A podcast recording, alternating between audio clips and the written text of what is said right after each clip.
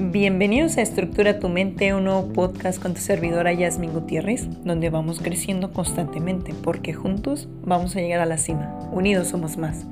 Estoy súper emocionada de estar compartiendo con ustedes día a día un pedacito de mí y en cada palabra les dejo un pedacito de mi corazón, porque me llena de alegría saber que puedo tocar el corazón de muchas personas más.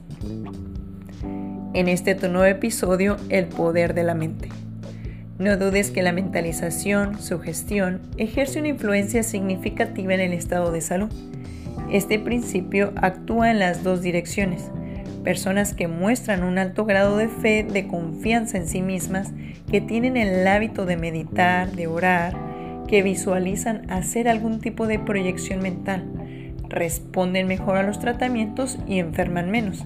Sin embargo, ocurre todo lo contrario en personas sometidas a estrés crónico, con escasa confianza en sí mismas, pesimistas y que en definitiva no utilizan su mente para ayudar a su cuerpo.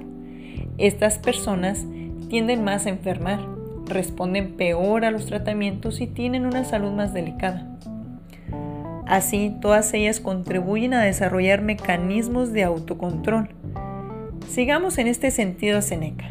Admira a quien lo intenta, aunque fracase.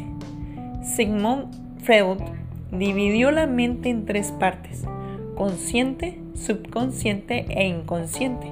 De este modo, la forma que tiene el individuo de recordar o suprimir la información depende del lugar donde se almacena.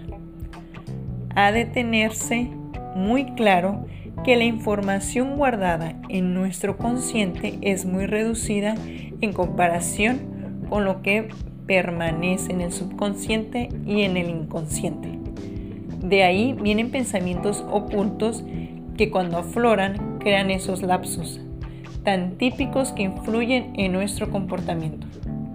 Platón decía que el cuerpo humano es el carruaje, el yo, el hombre que lo conduce, el pensamiento son las riendas y los sentimientos los caballos. En definitiva, debemos ser capaces de entrenar nuestra mente al igual que entrenamos los músculos en el gimnasio. Gracias al entrenamiento es posible adquirir un mejor control de la información que recibimos la mente en cada momento del día a día.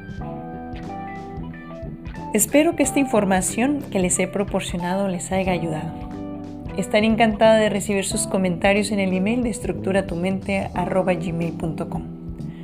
Nos vemos en el próximo episodio de podcast Estructura tu mente. Hasta la próxima. Dios los bendiga.